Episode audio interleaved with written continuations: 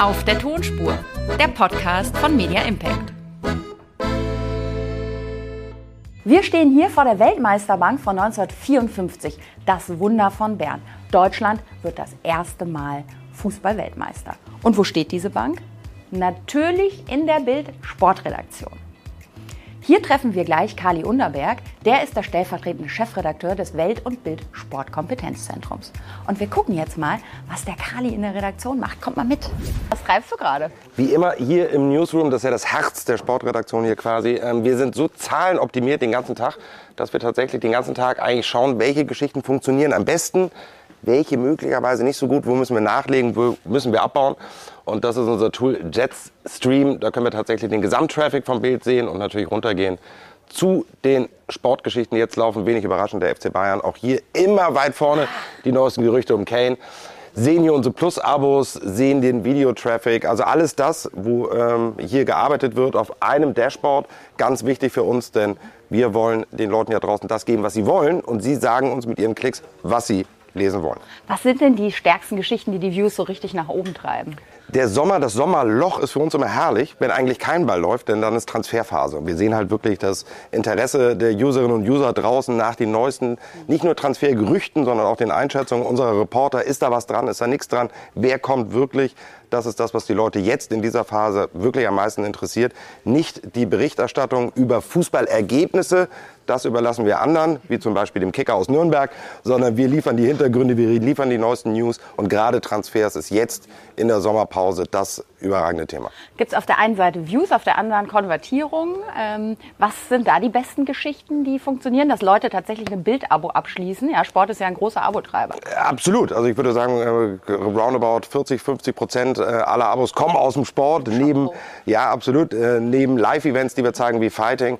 Aber auch hier wieder die Fußball, also die Exklusivität und eben die Geschichten, die man nicht sofort überall bekommt. Und das Spannende ist aber, obwohl die Konkurrenz uns ja sofort quasi in Sekundenzeit abschreibt, ändert es nichts daran, dass wir trotzdem mit unseren Fußballinformationen auch da wieder Transfers ähm, äh, kleine Details sind es manchmal, die wir über Spieler herausfinden, die wir dann eben in die Zahlen nehmen, wofür Leute zum Glück bereit sind, immer mehr ähm, auch Geld zu bezahlen. Denn, das sagen wir immer, Journalismus ist nicht auf die Plattform beschränkt, sondern natürlich hat man auch im Digitalen für gute Inhalte zu zahlen. Ihr habt ja eine wahnsinnig hohe Schlagkraft, auch draußen, seid nah dran an den Vereinen. Wie viele Sportreporter sind für Bild denn unterwegs? Im Sportkompetenzzentrum, das Schöne ist ja, wir sind ja nicht nur Bild, sondern wir sind auch Sportbild und auch die Kollegen der Welt. Ähm, wir decken also quasi drei äh, Plattformen ab, sowohl im Print als auch im Digitalen. Sind wir mit 180 Kollegen more or less äh, insgesamt am Sport, im, im, im Sportkompetenzzentrum, also 180 Kolleginnen und Kollegen, die dafür sorgen, dass wir in der Tat nicht nur die Nummer eins in Deutschland, sondern die Nummer eins in Europa sind. So, jetzt muss man sich vorstellen, 180 Kollegen, jeder hat äh, eine Top-Geschichte. Wie kommen die Geschichten dann bei dir hier am Newsdesk zusammen? Und wer entscheidet, welche Geschichte schafft äh, digital, welche kommt ins Blatt, welche schafft es auf Social Media? Wer entscheidet das und wer kanalisiert das? Vielleicht kannst du ein bisschen über Also das Gute ist, dass ich nicht der alleinige Entscheider bin, weil dann wären unsere Zahlen nicht so erfolgreich, sondern wir haben hier tatsächlich für jede Plattform mehr oder weniger Spezialisten, die wirklich haargenau wissen, welche Zielgruppe welche Geschichte am ehesten haben will. Walter Straten kümmert sich um die Bild-Zeitung. Walter, das alte Schlachtross im Sport, seit, äh, glaube ich, 40 Jahren hier schon am Start, der ein sehr gutes Gespür dafür hat, welche Geschichte dann am Ende des Tages in der Zeitung landet. Allerdings, und das ist tatsächlich seit einigen Jahren hier im Sport dann schon aus neu, wir produzieren kein Content nur für die Plattform Print, sondern in erster Linie produzieren wir ausschließlich digital, schauen da dann, was sind die besten Geschichten des Tages, wo ist das größte Interesse, bereiten das dann auch für Print und hier am Balken, den ihr auch hinter mir seht, äh, gibt es tatsächlich für jede Plattform verantwortliche äh, Experten auf ihrem Gebiet, sowohl für Video als auch für das Optische, als auch fürs Digitale, die dann eben die Geschichten, die von außen kommen, hier mit der besten Zeile, mit der optimalsten Zeile so optimiert werden, dass sie dann eben auch den meisten Traffic generieren. Mhm. Und dann gibt es noch die spannenden äh, Fernsehsendungen. Das ist wohl wahr. Denn das Einzige, was hier nicht produziert wird, sind unsere TV-Shows. Und da nehme ich dich mit, da gehen wir mal runter an die drei. Oh ja.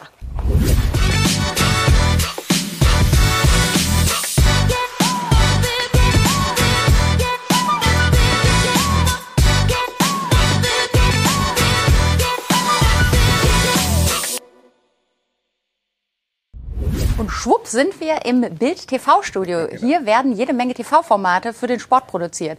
fürs Fernsehen. Richtig. Wo gibt's das und was gibt's? So richtig in der Glotze, ne? wie wir das aus unserer Kindheit noch kennen.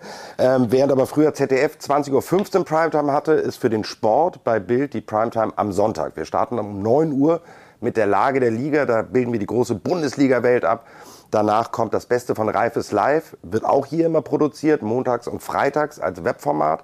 Das strahlen wir im TV dann mit den besten Aussagen der Woche am Sonntag nochmal aus. Live dann wieder äh, danach international, da beschäftigen wir uns mit allen großen Ligen, mit allen großen Stars und mit den schönsten Toren, die wir im Bewegbild dann haben und zeigen. Und neu, jetzt ab Q3, so darf man das ja in der Fachsprache sagen, ähm, steigen wir ein mit der Handball-Bundesliga und der Basketball-Bundesliga. Wir zeigen ja zwei Live-Spiele, sowohl Handball als auch Basketball, immer sonntags live und produzieren davor unsere neue Lieblingssendung, jetzt schon meine Lieblingssendung, Halleluja, denn da geht es nicht nur um Fußball, sondern es gibt ja noch so viele tolle andere Sportarten außer Fußball. Das produzieren wir hier dann auch immer live.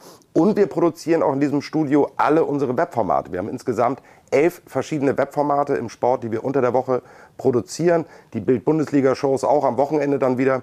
Also hier ist tatsächlich mein persönlicher Hobbyraum denn ich darf ja hin und wieder auch moderieren und das ist tatsächlich für mich ein, ein fast schon mehr ein Hobby und eine Herzensangelegenheit. Ich habe ja noch einen anderen Job, aber ähm, ganz, ganz wichtig unsere Bewegbildformate, die wir eben nicht fremd einkaufen und produzieren, äh, einfach ausstrahlen, sondern wir produzieren hier eben noch selber, damit immer die Bildsprache auch in allen Formaten garantiert ist. Jetzt konkurriert ihr ja mit dem Leuchtfeuer des deutschen Fußballs, der Sportschau. Was macht euch denn besser? Ähm, was die Highlights angeht, sind wir auf jeden Fall schon mal schneller. Also äh, wir können garantieren, dass mit Abpfiff kannst du auf Bild.de alle Tore sehen. Wir arbeiten mit einem ganz, ganz tollen Partner in Hamburg zusammen, der während der Spiele schon so die Highlights zusammenschneidet, dass du mit Abpfiff eigentlich quasi draus bist. Also wir sind auf jeden Fall schneller. Dafür muss man bei uns aber auch ein bisschen bezahlen, denn es ist hinter der Paywall. Wir lassen uns unsere Highlights äh, äh, hinter der Plusschranke bezahlen. Und ich glaube, wo wir einfach immer besser sind als alle anderen, wir sind lustiger, wir sind lauter und wir sind informativer als alle anderen. Und dann lasst doch die Sportschau auf ihrem Sendeplatz am Samstag. Hinten steht schon Bild Bundesliga, äh, Riesenvermarktungsplattform. Ähm, ihr konkurriert mit The Zone und Sky. Ähm, wie schafft ihr das? Auch da wieder Qualität und natürlich unsere grundsätzlich wahnsinnig große Reichweite. Ne? Wir, ähm, es gibt kein anderes deutschsprachiges Portal, was auch nur ansatzweise so viele Menschen erreicht auf der gedruckten Form, in der Bewegbildform, in der Digitalform wie wir. Und unsere große Reichweite ist auch unsere große Stärke, um auch da wieder mit Kontakten äh, dann eben auch wiederum glänzen zu können. Und ich sage immer, lass doch die anderen viel Geld für etwas ausgeben. Wir machen es mit deutlich weniger Geld, aber besser. Mhm. Und ihr seid auch Novum in der Vermarktung. Das heißt, ihr setzt euch mit Partnern an einen Tisch und entwickelt auch gemeinsam Formate, richtig? Richtig, und das ist ähm, etwas, da würde ich schon sagen, ist der Sport Vorreiter, auch in diesem Hause. Ähm, es gab früher ganz strikte Trennung, die gibt es zwar immer noch, aber man kann ja trotzdem mit den Partnern gemeinsam reden. Und ich sage immer, das Schönste ist es, wenn man gemeinsam eine Win-Win-Win-Lösung findet. Win für den Partner, Win für die Redaktion und Win, und das ist das Allerwichtigste, für unsere Zuschauerinnen und Zuschauer und Leserinnen und Leser. Und das gelingt, wenn man sich gemeinsam an einen Tisch setzt und gemeinsam Ideen entwickelt und rumspinnt, die wir dann umsetzen. Hast du ein Beispiel von einem Format? Ähm, relativ viele, also ähm, zum Beispiel Check24, mit dem wir vergangenes Jahr kooperiert haben bei der NFL. Check24 hatte ein großes Asset, das war ihr eigenes Studio in München. Und dann haben wir uns hingesetzt und haben überlegt, wie können wir es integrieren und die Idee war dann eigentlich schon fast wieder ein No-Brainer, denn wir haben unsere NFL-Show Playbook aus dem Studio von Check24 in München gedreht. Win, win, win. Wir hatten eine geile Sendung als Endprodukt. Der Kunde war maximal smart eingebunden, nämlich in seinem Setup. Und wir haben unsere Sendung so hochwertig inhaltlich gestalten können, wie wir das auch aus diesem Studio hätten machen können. Hm. Jetzt seid ihr im Sport ja nicht nur Fußball, sondern ihr bedient auch ganz viele andere Sportarten. Du hast eben gesagt, Handball, Basketball gibt es jetzt auch im TV. Ihr macht auch Pokern, ihr macht Tennis. Ähm, was es alles bei euch und äh, was sind die Gründe dahinter? Ja, du, du äh, hast äh, eigentlich die, die, die größten Sportarten jetzt schon auch mhm. genannt, die wir abbilden. Ähm, wir haben keine Chronistenpflicht. Mhm. Also uns geht es nicht darum, dass wir alles abbilden müssen, sondern wir bilden A, das ab, wo das Interesse der Leute besteht. Das ist dann zum Beispiel auch mal nur temporär. Darts zum Beispiel ist ein Phänomen, was einfach über die Weihnachtstage hinweg sehr, sehr groß ist. Dann sind wir auch da, dann berichten wir, dann haben wir Reporter im Alley Pally in London. Und auch das aus Vermarktungssicht sicherlich spannend, wir können auch ähm, Sportereignisse und Großereignisse, wenn ein Kundeninteresse da ist, so aufbauen, dass eben auch eine gewisse Reichweite da ist. Dafür muss man nicht 365 Tage im Jahr zum Beispiel über Radsport berichten. Aber dann, wenn die Tour de France ist, können wir Kräfte bündeln, um dann in den drei Wochen die Tour de France groß zu machen. Hm.